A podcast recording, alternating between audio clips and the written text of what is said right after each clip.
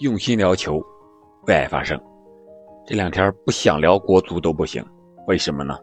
国足的新闻太多太多了，网上那个媒体人报道了很多关于中国足球的消息，一直在制造热点，一直在滑天下之大稽，一直还停留在蹴鞠的时代。这样的中国足球。何时能赶上欧洲足球，能融入世界杯的殿堂呢？这里是喜马拉雅出品的《憨憨聊球》，我是憨憨。本期我们还是聊聊这些新闻吧。我刚才说了，为什么说中国足球还停留在蹴鞠时代呢？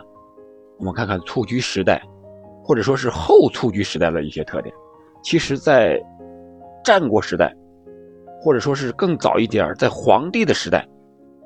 中国就有了蹴鞠这项运动啊，一开始是训练这个士兵用的，后来发展到战国，这个普遍的流行开来，在民间也有了。然后在唐宋时期，特别是宋朝，我们都知道高俅那个年代，在宫廷中成了一个贵族的运动、官吏的运动。然后到明朝一点点的静止，到清朝，随着八旗军他们入主中原之后，他们。比较喜欢马上的打猎的运动，所以就严禁蹴鞠。慢慢慢慢的，蹴鞠这项运动在中国也就消失了。与此同时呢，西方的现代足球发展起来了。所以说，我们蹴鞠的运动和现代足球的运动，特别是到现在，中国足球和世界足球感觉越来越远了。为什么说我们现在还停留在蹴鞠时代呢？从竞技方面讲。蹴鞠的对抗性特别低，蹴鞠有一种踢法叫白打，就是看谁踢得高，看谁的花样多。而我们的中超联赛身体对抗上，相对来说和欧美，特别是五大联赛的足球相比，对抗性要差很多的。虽然我们经常有什么断腿呀、什么几大恶人呀这样的说法，但是它不是足球本身的对抗，它是一种非体育运动、违反体育道德的一种。恶意的犯规和真正的对抗还是两码事儿。另外一个就是在思想层面讲，为什么到清朝蹴鞠就没有了呢？除了我刚才说的一个个人的爱好，他们喜欢这个打猎之外，再一个就是在思维上，他们觉得贵族和官吏玩蹴鞠是一种玩物丧志，他们没有把蹴鞠当成一项强身健体的运动，就像我们现在的足球理念一样。在普通人、一般人的观念上看来，什么人才去练足球、踢足球呢？是一些学习不好的所谓的坏孩子、坏学生，没有办法了，被逼无路了，无法就业了，才去踢足球。你想一想，你身边的人是不是持有这种观念？这种观念的人是不是还很多？可能啊，慢慢的这几年来说，相对来说要好一些。但是从骨子里，很多人，特别是年长一点的人，还是这么认为的。再一个就是和上层的喜好，我刚才说了，清朝他喜欢这个马上的运动，打猎，所以说他禁止了蹴鞠。而在明朝的时候，为什么要禁止呢？就是说怕在军中扰乱秩序，治理不过来啊，所以说严令蹴鞠。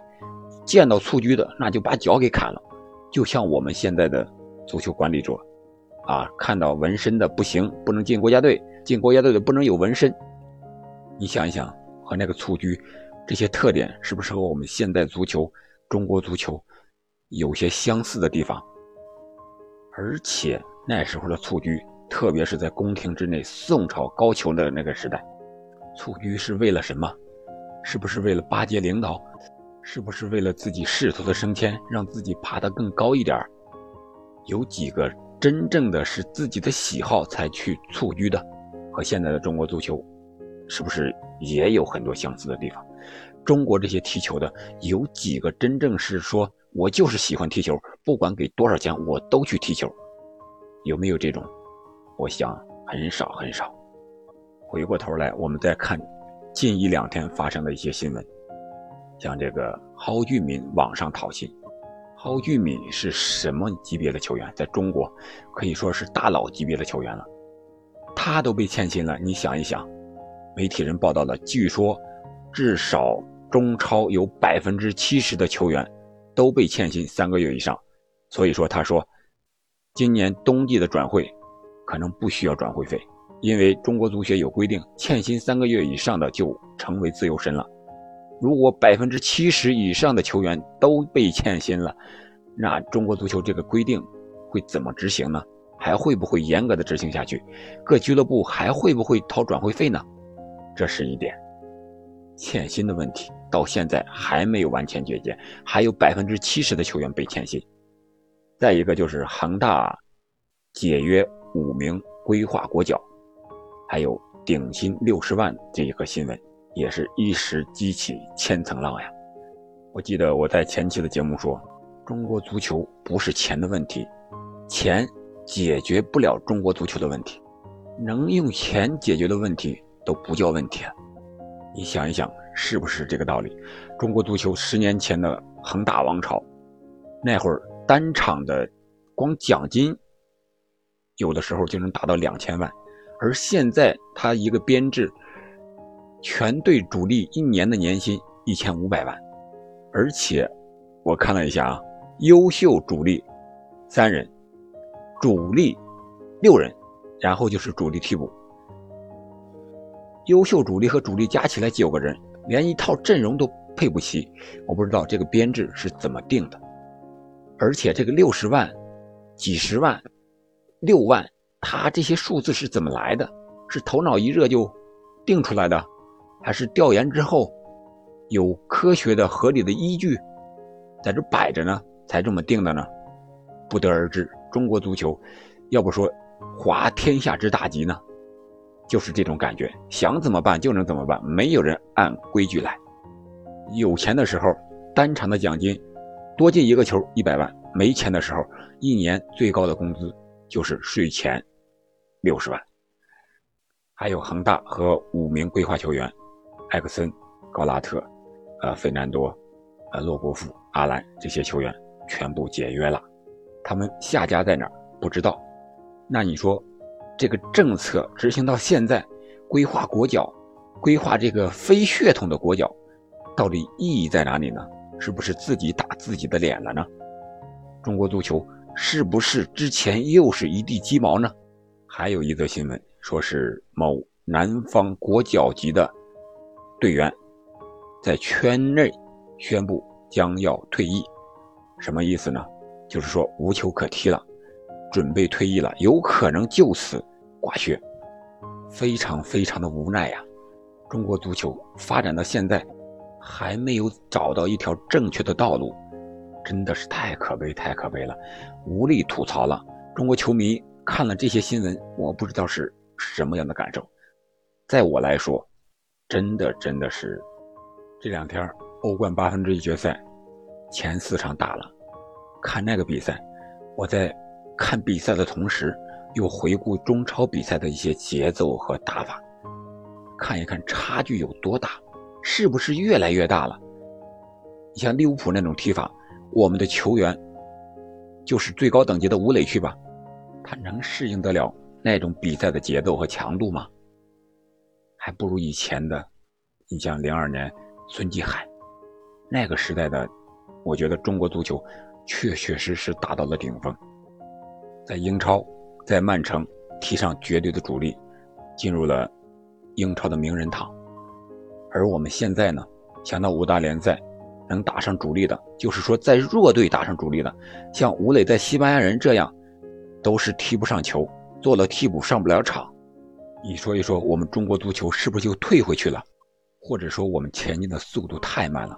别人走三步。我们走一步，慢慢慢慢，这个差距就拉开了。像越南，像东南亚一些国家的球队，是不是把我们的距离已经拉开了？以前是冲出亚洲走向世界，现在是在东南亚徘徊，连东南亚都冲不出去。说中国足球还在蹴鞠时代，可能都有点高抬中国足球了。蹴鞠的人，在网上看一看，练蹴鞠的现在的人，他的技术玩的是非常的好的。一些小技术和现在的足球巨星梅西啊，以前的卡卡相比，不相上下的呀。而我们现在国足的技术到底如何呢？可能无球或者说是没有身体对抗的条件下都可以，但是一到了场上，在运动条件下踢比赛，这个技术就不行了，缺陷就出来了。你就说昨天那场欧冠比赛，萨尔斯堡红牛对拜仁慕尼黑那场比赛，萨尔斯堡红牛一个队长是二十五岁之上，其他全是二十五岁之下，平均年龄二十三岁，踢拜仁踢的那个逼抢。啊，那个传球的能力，个人技术，打拜仁打的是稀里哗啦，给拜仁好险给掀翻了。幸亏拜仁也就是个人技术好，他还能在高位压迫的时候能够传出球来。就是这种强度的球队、能力的球队，还受不了高位压迫呢。你想想，我们中国足球这些球员在场外训练时候，我们看到一些小视频，一些抢圈遛猴的游戏的时候。三五脚就丢了，而且速度特别慢。而足球比赛本身在某种情况下说就是一种遛猴，就是三五个人之间的一些一系列的短传快速的配合。而高位压迫是未来足球发展的一个趋势。所以说，无论从哪个角度方面说，思想也好，管理层的思维理念也好，球队和个人的技战术也好，我想我们离世界足球。都是越来越远了。唯一的一个好消息，可能就是这个小将刘洋，叫贾博言，刘洋到草蜢，被租借到一个其他联赛的乙级队去练级了。这个是给我们唯一带来一点光亮的一个消息。我想，留洋这条路，可能是目前解决中国足球水平比较低的一个最好的路，一条最快的捷径。有天赋的球员，十七八岁早点留洋吧，就像小贾这样，到这个瑞士的联赛去，然后再到其他的联赛去练级，打上比赛积累经验，这才是发展的正确的道路。我觉得，对于中国足球本身发展的青训，我想我不抱有太大的希望。青训是一个国家足球发展的根，这个是不庸置疑的，是任何人都承认的。我们连根都坏了，你想想，你还能结出什么样的果，开出什么样的花吗？这个根本就不可能的事情。再说一个，联赛是本，我们看媒体上也报道了，可能四月下旬联赛要开打，但是怎么开打模式，目前还没有。一些正规一点的俱乐部，像鲁能这样的，可能刚刚集中开始赛前的集训，而其他的。不正规的，或者说欠薪的一些俱乐部、股改的一些俱乐部，可能训练还没有提上日程，没有关心这个问题。至于成绩，我觉得那更是没得说了。成绩没有，那比赛的质量能上来吗？比赛的质量上不来，这球员的水平怎么能提升呢？联赛是国家足球发展的本，本也不行，根也不行，你这个国家的足球还能有什么样的前途呢？我觉得没有别的办法，那就是借鸡生蛋，到欧洲去，到五大联赛去，五大联赛去不了就求其次到低级别的联赛，多送出去一些队员、一些球员去锻炼。怕就怕什么？怕我们能送出去的人都没有，能够到低级别联赛的人都没有。刚才我们说那个萨尔茨堡红牛，那么多二十岁、二十一岁的球员。打欧冠的八分之一决赛的主力和拜仁踢，好险先分拜仁。我们再看看哈兰德，再看看姆巴佩，这些都是非常年轻有为的球员呀。他们的身价都达到了世界足球当今的一个顶薪，转会费都达到一亿欧元以上呀。而我们呢，还用 U 二三政策啊，在保证联赛出场。你想一想，我们现在足球。球员年轻球员的水平到底是一个什么样子？这些问题的症结都在哪里呢？到底怎么解决呢？我想现在中国没有任何一个人能够解决中国足球的问题。你说是钱的事儿吗？我刚才说了，根本就不是钱的事儿啊！最多的时候顶薪能达到一年一个多亿啊，一场奖金两千万。你说那个时候中国足球那么有钱？都没有解决了中国足球国家队水平低的问题，啊，现在又到了另一个极端，年薪最高年薪，优秀主力税前六十万啊，或者说中超的限薪令是税前三百万。你说这个高了解决不了，钱少了就能解决吗？有的人就说了，钱多的时候大家还有孩子想去踢球挣个钱，钱少的时候更没有人没有孩子愿意去踢足球了。你看看。这仅仅是方案刚出来，还没有正式落地执行呢，这些网友们就摇摆不定的说三道四啊，又开始为中国足球人才发展担心了。